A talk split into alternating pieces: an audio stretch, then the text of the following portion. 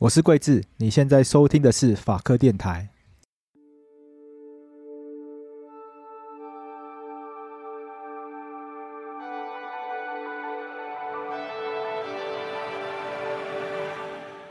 跨性别指的是性别认同或性别表现与他们出生时的指定性别不同。用比较简单的语言来说，如果出生时生理性别是男生，而觉得自己是男生的人，我们称为顺性别；但如果生理性别是男生，却认为自己是女生，或者反过来生理性别是女生，却认为自己是男生，这样子的人，我们将他称为跨性别。而跨性别者因为无法满足社会传统对于性别框架的期待，所以往往必须面对许多的偏见以及歧视。所以，我们今天特别邀请到跨男 David，还有同志咨询热线的政策倡议主任奥利维。那奥利维在同志热线主要负责的也是跨性别相关的议题。他们今天会和我们分享许多跨性别奥利维。我们公司的人都知道我是跨性别者，但这对我来讲也会是一个问题。是，呃，他知道你是跨性别者，所以他他对待我的方式是对待一个跨性别者。不是对待一个男生，就是我们是做做医疗的，对对对，然后然后那是是阴间的主题，然后他们在聊天的时候，其实就会很自动的忽略我，但在那样子的情况底下，也会觉得说我还是被排在这个外面，对，所以其实大家在对于跨性别者还不够了解的时候，他们可能会有一些自己的想法，他觉得这样对你是好的，就是你应该就就要这样子吧，对。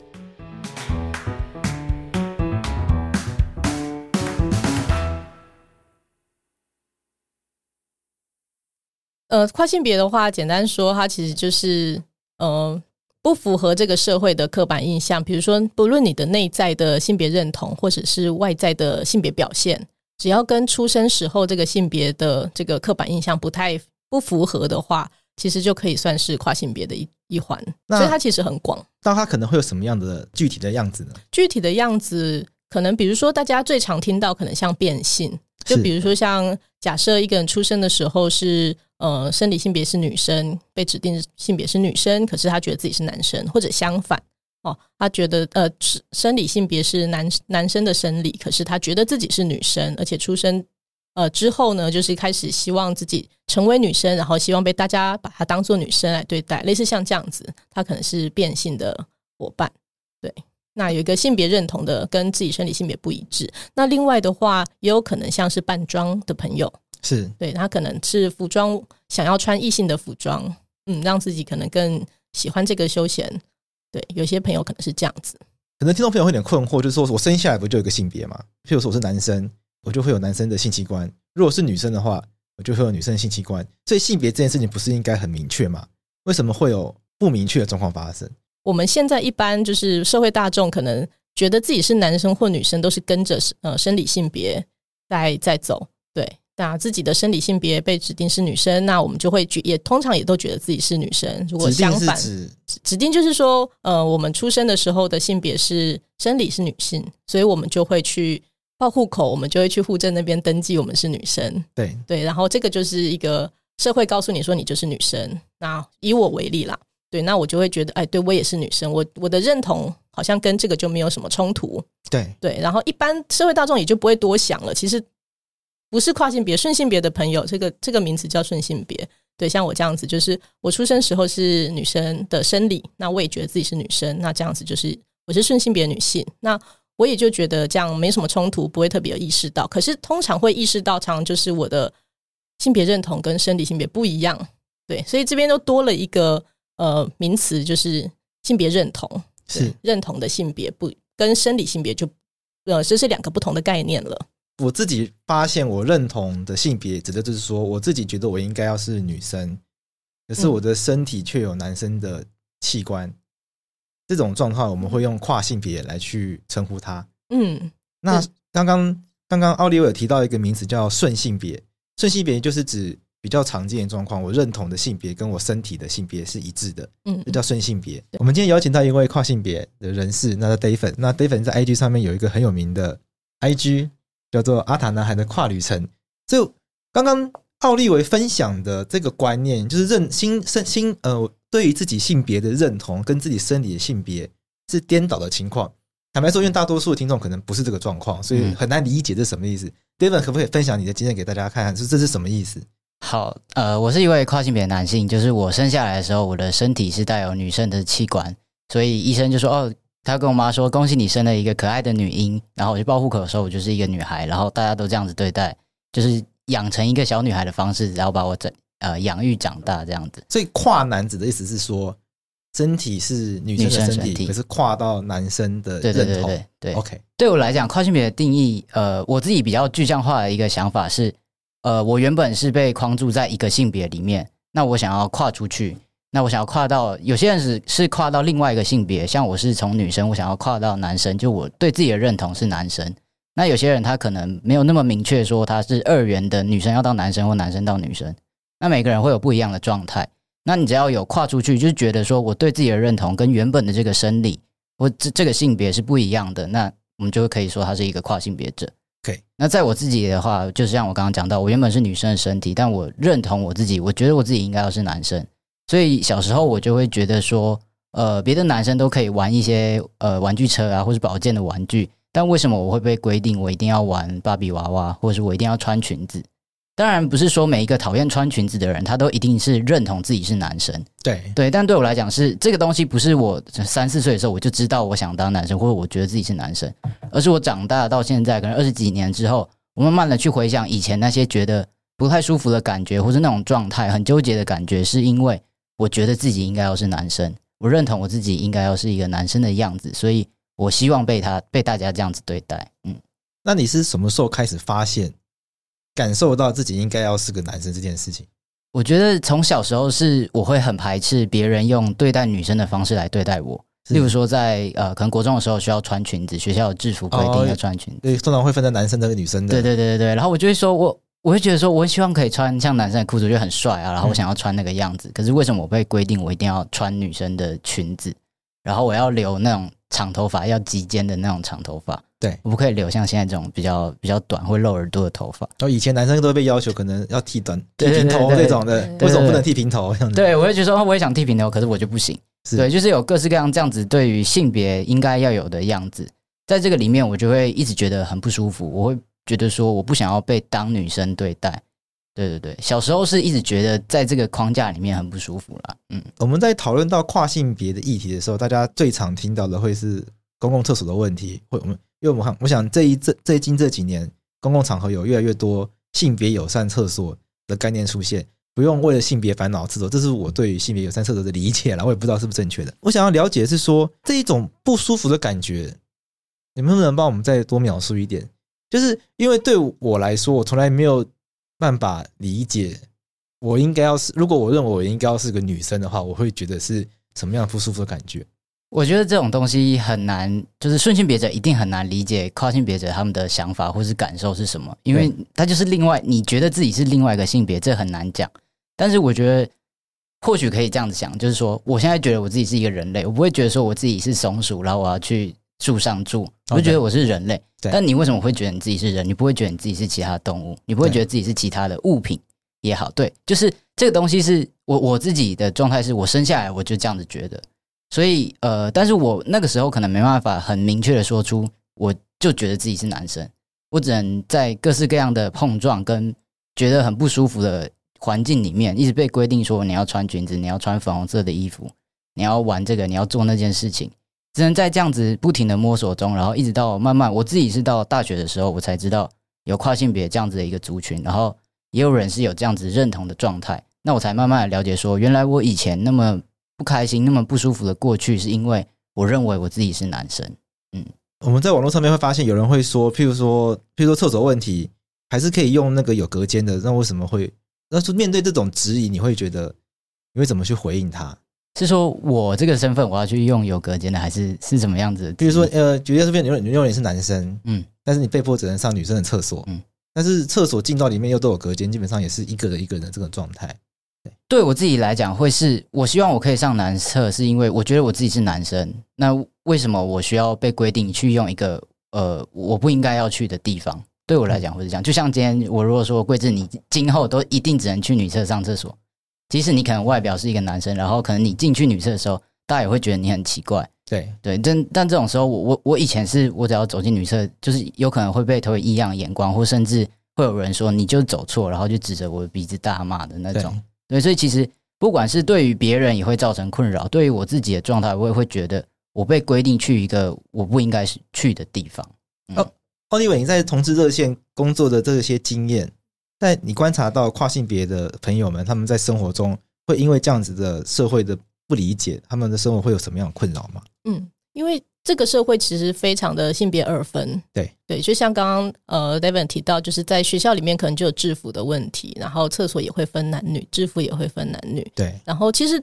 再细致一点，不只是这种制服或厕所，你常常男生一排，女生一排排队就会分男女，座号常常也是可能男生在前面，女生分在后面，这种有非常非常多性别很二分的机制。然后也包含了，就是呃，男生可以用大家想象的一些性别刻板印象，男生可以适合什么颜色，女生适合什么颜色。OK，男生玩什么玩具，女生玩什么玩具。从小到大，其实有非常多这种性别二分的的设的规范在，或者是呃有约定俗成的东西在。那其实对于一个不符合这个性别刻板印象的小朋友来讲，他成长其实就会有很多的问题。对，那 David 一定会。一定就会有遇到很多，对，他刚刚也有分享到的，不想要穿裙子，然后不想要做女生该所谓女生该做的事情，那这些就会被很多的大人指责，或者是在校园中可能会不被理解，那常常就会被当做是问题学生。那包含在校园中，呃，今年像呃热线，我们就是长期在跨性别的社群中观察，然后也包含我们在做了。校园的呃跨性别校园的一些处境的调查，然后我们也观察到跨性别的学生到现在，其实在学校里面都不断的在憋尿，嗯，就是因为厕所就是分男女，嗯、所以很多跨性别学生他不是不知道自己要上什么厕所，可是他知道自己如果走进自己认同的那个那个性别的厕所，他可能会遇到很多的问题，对，那他又不想走进这个 社会期待他的这个性别的这个厕所。对，所以很多学生就是在校园中就在憋尿。是对。那我觉得这个东西小从上厕所，那大到可能，比如说他将来毕业之后，他要找工作，他可能要就医，要出示证件等等，他其实都会遇到很多很多的困难。那呃，不要说这种公领域的事，他在家里面如果要出柜，其实也有很多很多人人生中面对到第一个课题，可能就是在家庭出柜，然后就会很不顺利。对。就是外表要转变，我觉得对于跨性别朋友来讲，就会非常的明显。对，就好像同双性恋，呃，你喜不喜欢同性，那或者是你喜欢异性这种事情，其实你埋藏在心里，别人不会知道。对，那你硬要硬要说谎，大家也 拿你没辙。可是跨性别，就是如果你开始要转变你的外表，或者是你的那个性别气质是很外显，跟别人都不一样的。其实别人一眼就会看出来，是对，所以那个他有时候很难躲在柜子里，他就是一直柜子就是一直开着的，他就是一直在外面，所以那个困难就是日常生活就会一直遇到。我可以补充一下，好，刚刚讲那个性别友善厕所，它其实不是针对跨性别设计，是对我们还还是蛮呃想要让大家理解到，呃，性别友善厕所其实是一个可以让。就是包含像很多照顾者跟被照顾者他们的性别不不同的时候，比如说像是看护推着，呃，通常看护都是女生，然后推着的被照顾者可能是阿公，或者是呃爸爸带着女儿，妈妈带着儿子，他们这种这种照顾者跟被照顾者的关系，如果他们的性别不同的时候，他们可以去上什么厕所？其实他们有的时候那个厕所被设置在男厕或女女厕里面，他们会很很。有一些困扰，都都都可以理解，对，对，所以所以其实我觉得，如果厕所不要去区分性别的话，其实让所有的人都可以上得更更自在一点。那也包含，其实常常在你看，在戏院中或者是公共场合里，女厕常常在大排长龙，然后男厕都很空啊。对，这确实，作为一个女生，资源浪费，对，资源真的很浪费。我每次都喜欢跑到男厕去，可是我还是会被我同学叫住，想说你在干嘛？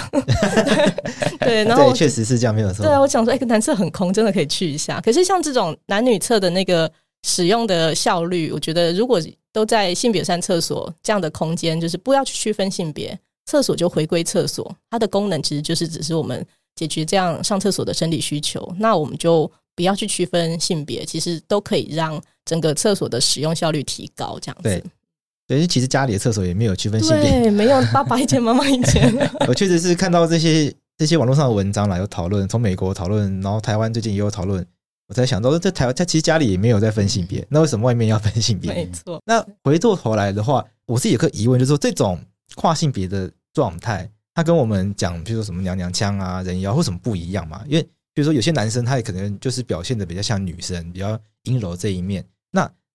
跨性别跟这一种这一种，可能我们俗称讲娘娘腔、男人婆，但这个是比较不好的、比较戏谑的这个用语，有一时之间不知道想不到比较好的讲法。可能比较阴柔的男生或者比较阳刚的女性这样子好了。那跨性别跟他们会有什么样的差别？我想很多听众，可能很多听众朋友会好奇。很多的跨性别，像刚刚提到有呃有有些人觉得自己是很明确的认同跟自己的性别跟自己生理性别不一致，他可能会明确的觉得自己也许想要未未来去动很多的手术或者是很多的呃做法。对，那他可能他会觉得也有这呃变性。的认同，也许会有这样子的认同，对。但有一些朋友，他可能就像桂子刚才提到的，就是他可能只是外显的性别气质不跟社会期待的这个不太一样，对，他未必有这个跨性别的认同。可是我觉得他们会共享一个类似的处境，就是你的性别表现跟社会期待、跟社会主流期待的那个性别表现不一致，所以很多人在校园中，我们常听到的是呃校园霸凌。或者是那种很戏谑的玩笑，然后其实开的也不见得很友善。对，对，那我觉得这这个处境就是被被霸凌，或者是被社会呃某种性别刻板印象压迫的这个状况，我觉得是一致的。是，就是社会的期，就他们没办法满足社会期待，所以可能就会面临一些偏见，甚至是被欺负这样的状况。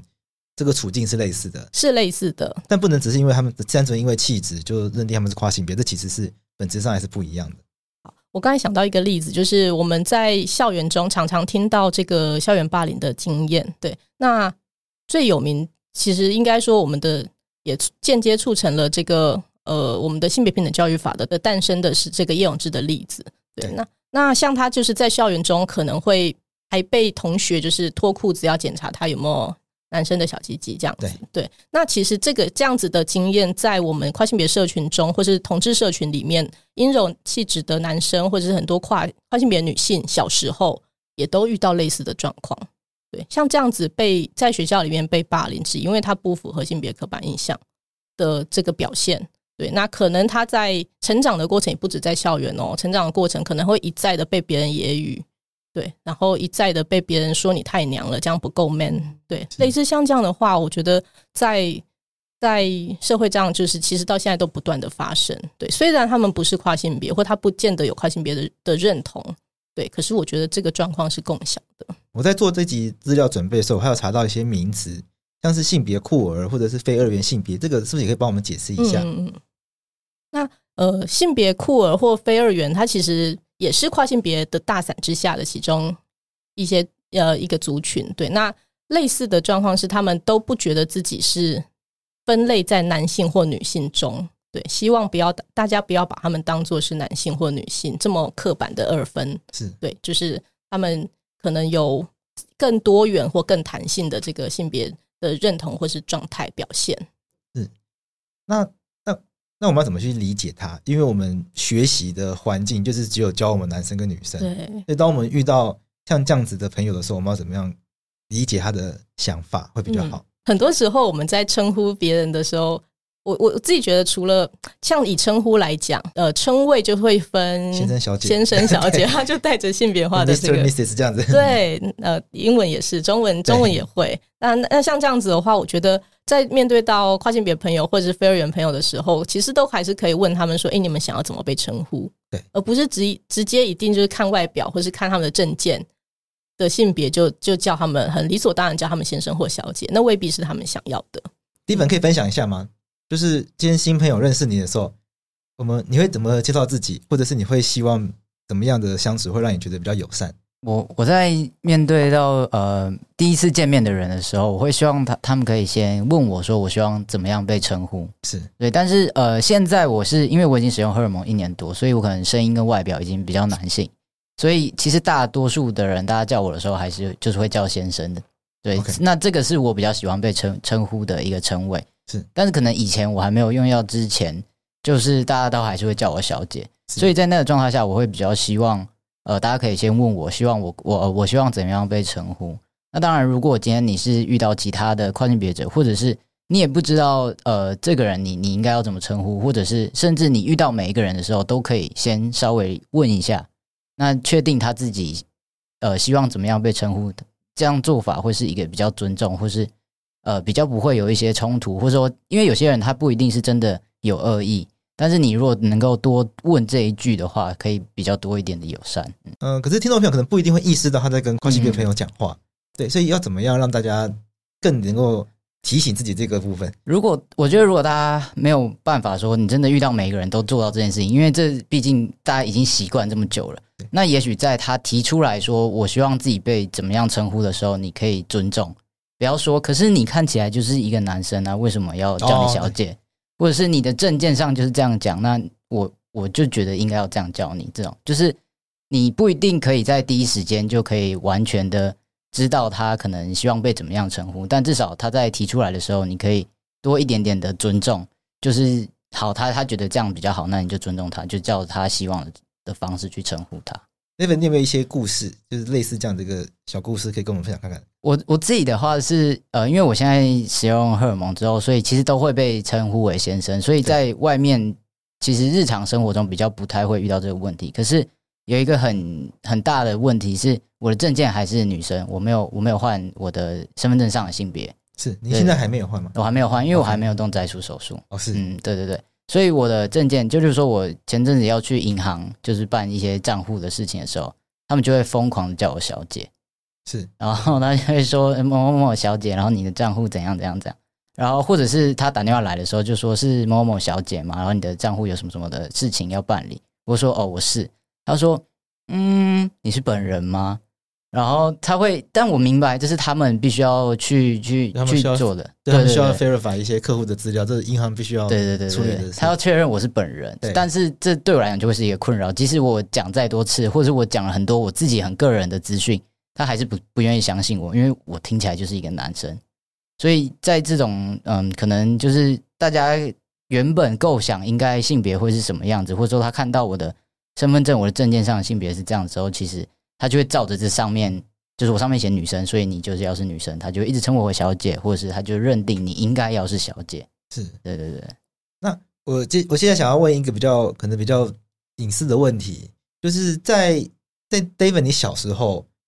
你父母有发现你的性别认同跟实际的身体性别不一样这件事情吗？呃，他们觉得我怪怪的。我觉得他觉得我好像不是一般的小女孩那样子，就是我不喜欢留长头发，然后我不喜欢玩芭比娃娃。然后我都会去跟别的男生打来打去的，所以他们就觉得说这个小孩怪怪的。可是对爸妈来讲，他们也不知道什么是性别认同，他们更不知道什么是跨性别，所以他也没有想过这个女他女儿会觉得自己是男生。是，对，所以是不是就觉得啊，我的女孩，呃，我的女儿比较 man 一点？对对对，他们就觉得我以前就是可能是女同志，就他们的刻板印象的那种女同志比较阳刚的那个角色。对对对，他就觉得哦，那他应该是喜欢女生。他们还有自己私底下讨论，就说。那他以后如果跟女生在一起怎么样？但是我爸爸比较开明，他就说嗯，没有关系，就是他想跟女生在一起怎么样，他开心就好。但是他们的世界里没有跨性别这件事情。我相信以前真的大家都没有这些教育，没有这些观念。对对对，大家都不太知道这是这是什么意思，或者是这样子的族群他们会面临什么样子的困境，或者他们的处境是怎么样？其实，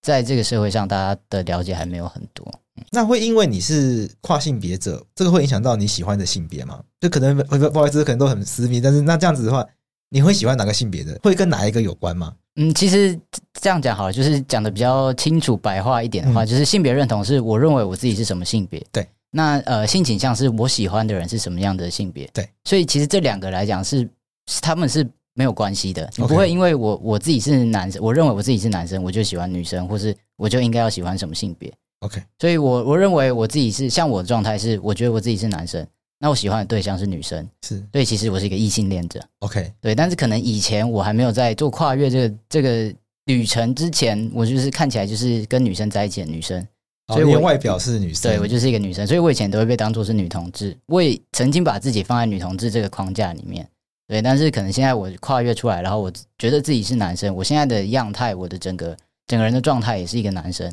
对，所以可能在别人看来，我现在就是一个异性恋者。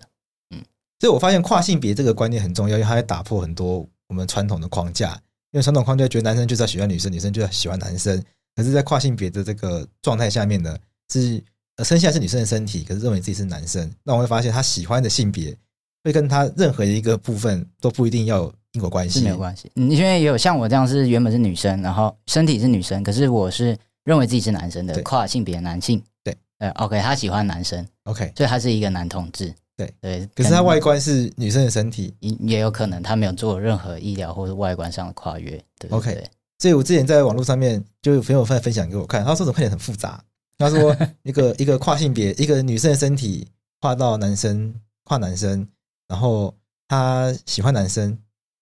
这样的话，可是外表看起来就是一个异性恋，就是一个就是一个女生喜欢男生，对。可是他应该要被理解成男同性恋。作为我刚开始理解到、认识到这些观念的时候，会觉得哇，很冲击，觉得 哦，原来这世界比我想象中还复杂。应该说，这世界比我想象中有更多过更多元的变化，不是就单纯的男女这样子而已。嗯。那在这个那那接下来的问题可能会蛮冒犯，就是说我发现在网络上讨论，有些人会认为，为什么有些网友会觉得，为什么这样子的一个状态不算是一种疾病？我觉得疾病就是，其实早期像同性恋，它也是被归类在精神疾病里面。可是我们后来，它也就是一九七三年，它被被去病化了嘛。那那个时候，其实我觉得后来他们在医学、精神医学，他们在判断正常跟异常的时候，很多时候是用它就是。所谓的这个症状是是否就这个状态会不会影响他的日常生活？对，那喜欢同性本身这件事情其实并不会影响他日常生活的各种功能，可是他、他实际上会被影响，可能是这个社会的污名或者社会的压力。OK，同性恋这件事情本身对一个人的健康生活没有影响，对对，对，但影响到是大家对他的偏见，没错。所以问题是社会的偏见，不是在他本人本身的一些身体机能等等的。对对对，那其实现在呃，刚刚在讲的这个呃。变性，那其实，在放在精神医学中，他们过去有个名词是性别认同障碍，对，那现在已经变成性别不安.对，那他即将就是要也是要朝去变化的目标前进，是对，所以他基本上已经已经是要把它认定成像是性别不一致之类的这样子，那是在在另外一个系统中会把它称为性别不一致，他其实越来越不认为它是一个疾病，那也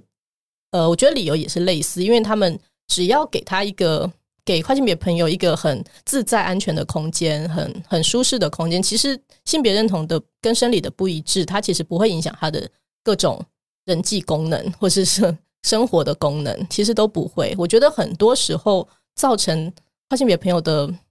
很多困扰，或是精神的压力，那常常都是外来的，整个社会的不认可，然后人际的不顺畅，这可能都是外界对他们的不了解造成的。对，所以它基本上就不是一个精神疾病。它不是一个疾病，OK，因为它不是一个来自身体本身的一些问题，没错，就是生活上带来不方便，基本上是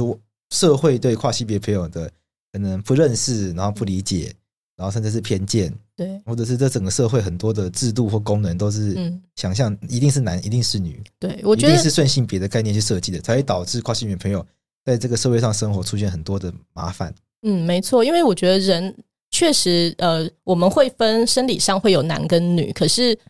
很多的社会制度是后天建立的、后天建构的。那这个部分强化了男性一定要干嘛，女性一定要干嘛，甚至从法律制度都一起来加强，这个都是后天造成的。是对。那我觉得最最理想的环境应该是，不论你的生理状态是怎么样，你其实都可以很顺性、很自在的发展。Okay. 你不用因为你是女生，你就不能够玩。车子，你就不能够做一些阳刚的表现，因为你本性如果就是这样，一个小孩本性就是这样子，那就是让他顺他的呃性情去发展嘛。对，那相反的，对，我们有看过很多的例子是，比如说像是吴继刚的例子，对，他就是小时候也是一个很阴柔娘娘腔的小小男生，他也喜欢玩芭比娃娃，后来就是喜欢设计娃娃的衣服，他后来成为一个知名的设计师，是因为环境他。带他到加拿大去成长，对对，所以他有这个环境让他长成，就是可以去顺性的发展。对我，所以我觉得整个环境如果可以不要呃给小朋友太多这种性别上的枷锁，其实应该所有人都会过得很好才对。照理说，我刚刚有提到一个名词叫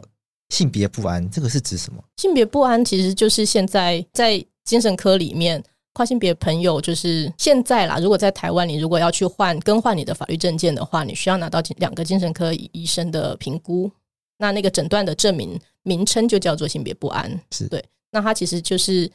有医生给你认可说，哦，你就是有这个生理跟心理的性别的这个不一致，这样子，对，对，这样子的不安的状态。所以现在有一个。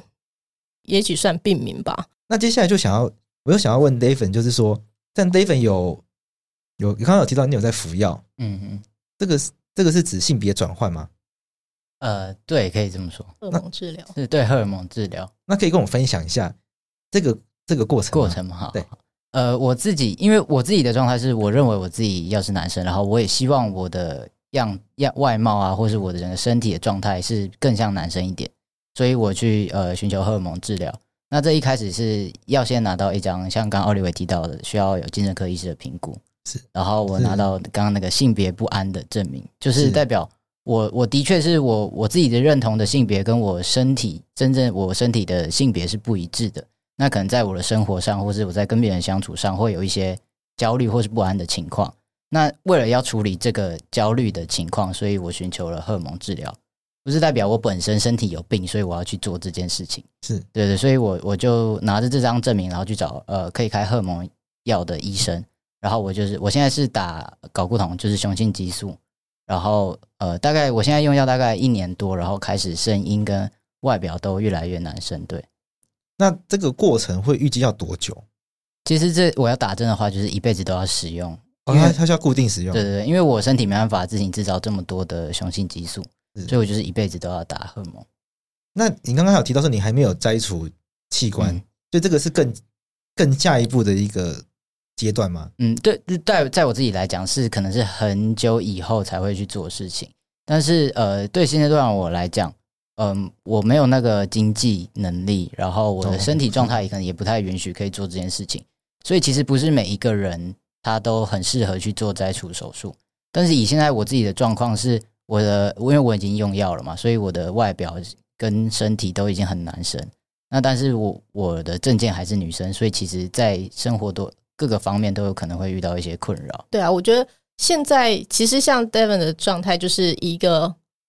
如果他不出示证件，我们都会把他当男生看。对对，那而且整个不论是声音啊、外形啊，其实就是非常男性化。对，我觉得插在那个那个。摘除的手术其实就是身体衣服裤子穿在身体呃衣服下面的状态，对对，就是衣服都盖住的。对，那我觉得呃有些人以前常会听到有人说称赞说哦，你真的是做的很好，你的变你的变性手术做的好成功哦，你的整个好的好像男生哦。对，这句话是其实是很有问题的，是 他不需要动变性手术，他就他就已经是男生了样子。对，因为手术动的都是裤子穿盖住的地方。对，所以。事实上，他就是用男性的生活在在活动了。对，有没有那个手术本身，其实是外表看不出来的。对，除非真的 他们要有一些什么亲密的行为，才会知道这样子。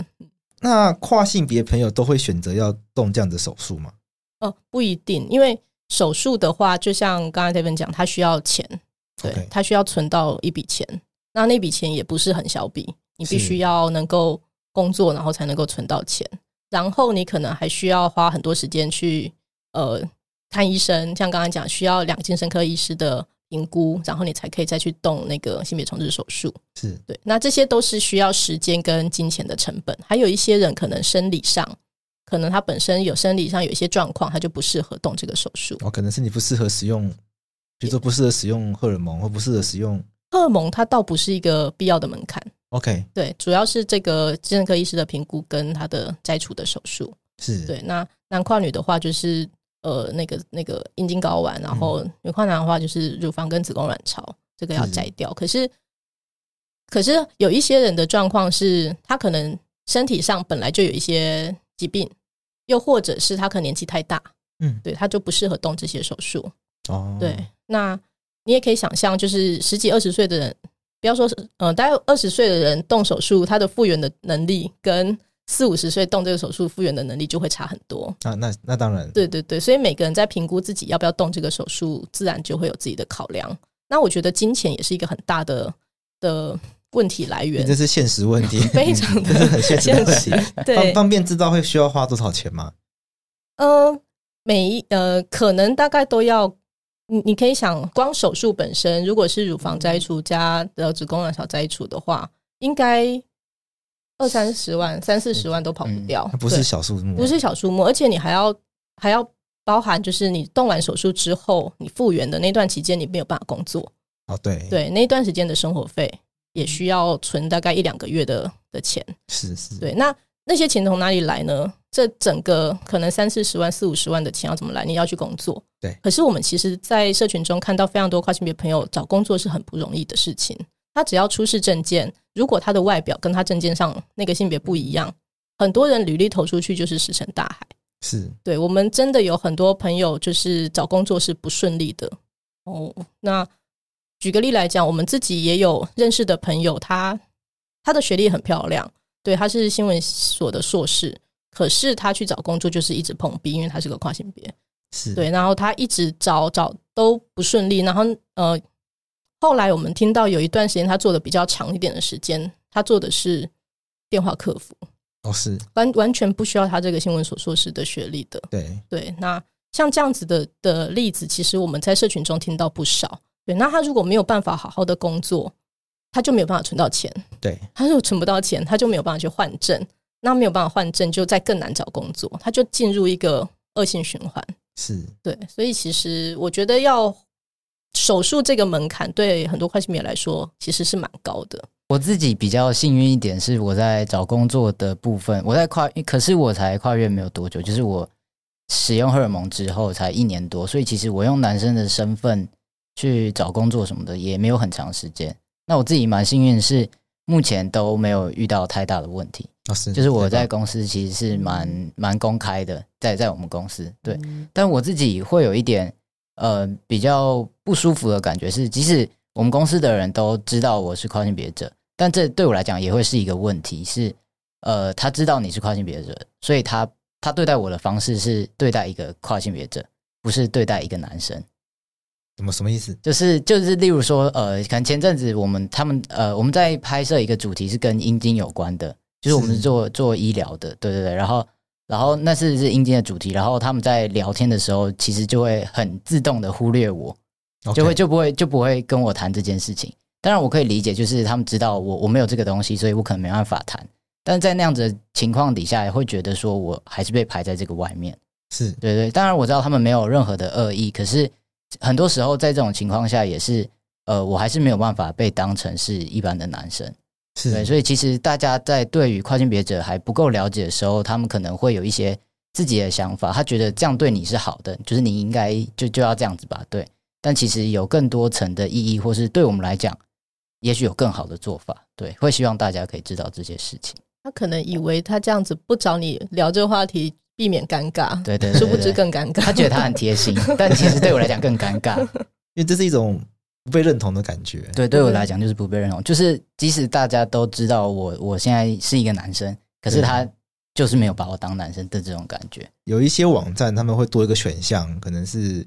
可能会直接让你选你是跨性别，或者是或者是交网站可能是男生通常是 N，然后女生是 F，然后会有个 X 之类的。你觉得会是一个比较好的做法吗？还是其实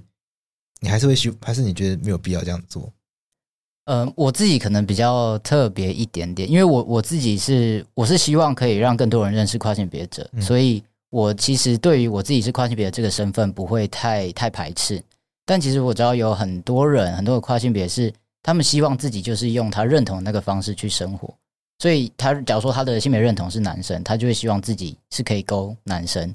他可以是被认同是这个性别的。对，所以其实你你说多一个是跨性别者，好像你又特别把跨性别拿出来分在另外一类。其实我们又被多了一个标签的感觉。对，所以其实这种东西，呃，当然它的利益可能是良善的，可是可能我们需要再更多一点点的考虑，为什么我们需要去划分这样子的性别？嗯，我自己是这样认为。嗯，我觉得如果在表单中或者各各种就是调查的表格中，性别栏有第三个选项，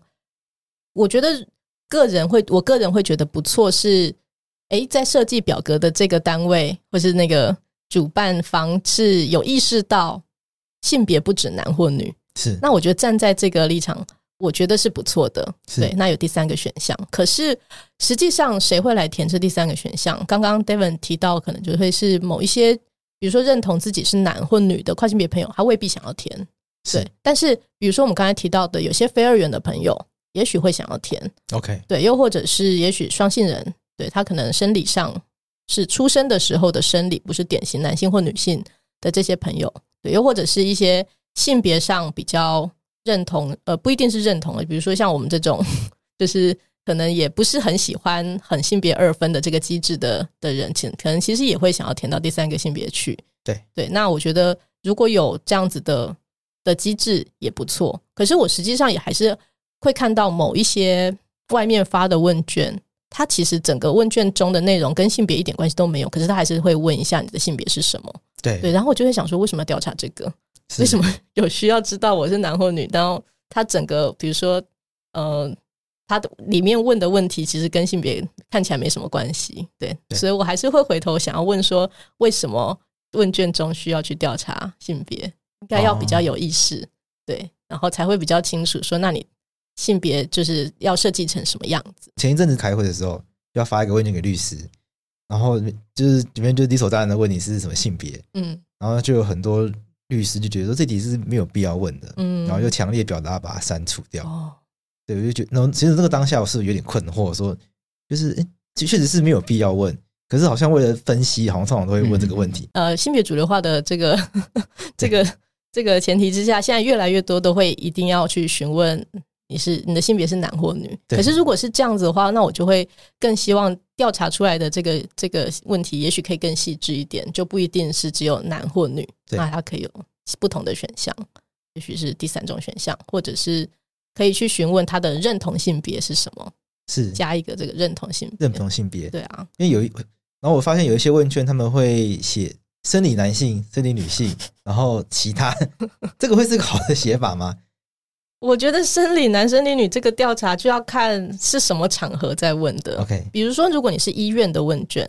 那我觉得 OK，就医院的那个出诊表格这一种，那我觉得调查生理，我觉得 OK，因为确实医疗上的需求，医生需要知道。可是如果 比如说你是学校社团里面在问这种。然后加上了生理性别，生理两个字，那对跨性别朋友来说就会更困扰了。啊、哦，反而更困扰，更困扰。比如说像 Devin 这样子，对，他天生离女，他等于出柜，他 Okay, 他就被出柜了，啊、所以他一定不会想要填这份问卷。那嗯，我关掉。所以，所以我帮大家问，那不然我自己也想为法官也常常发问卷，嗯、所以比较友善的做法会是写认同性别，会是比较好的做法吗？还是都都不要写，还是写男或女？假设一定要问性别的话。跟跟跟如果这份问卷真的跟性别很有关系，那我觉得可以细致一点的问，就就就是那你的你的也许证件性别是什么，然后认同性别是什么？是对这种这种分开来问，我觉得或许都是可以的。只是前提真的是你要问的问题跟性别很有关系，我觉得跨性别才会理解说为什么你要问这个，我才愿意告诉你。了解，对。我觉得也可以开放是其他，然后你让他自己去填他他觉得比较舒适的表达状态。是，对我我目前法白的问卷都是这样做，因为我们这这这个问题我一直没有办法有很好答案，最后决定是男女，然后其他，然后还有一个不便提供，不便提供也很好。有些人真的，我想说就干嘛逼人家讲，人家不愿意讲就不便提供就好了。对对对，有些人灵机一动就加个不便提供。在节目的最后，想要请两位能不能为听众朋友再分享一下一些可能听起来是很基本的东西，例如我过去都没有跨性别这样子的观念，那我今天赫然发现我身边其实有一些朋友他是跨性别族群，那我应该要怎么样来跟他们相处，才不会冒犯到他们？听众朋友，如果假设你身边是有认识跨性别朋友的话，那我觉得认识的话很恭喜你，就是表示他很很信任你，然后他让你知道，但是要帮他保密。就比如说，我们今天认识了 Devon，可是我们出去外面，我绝对不会跟大家介绍说：“ 哎，来来来，这是一个跨性，我 介绍一个跨性别朋友让你认识哦。”不会，我是介绍一个新朋友让你认识。对，跨性别这个词要不要出柜，就是交给他自己。对，那我觉得另外一面就是日常生活，我们还是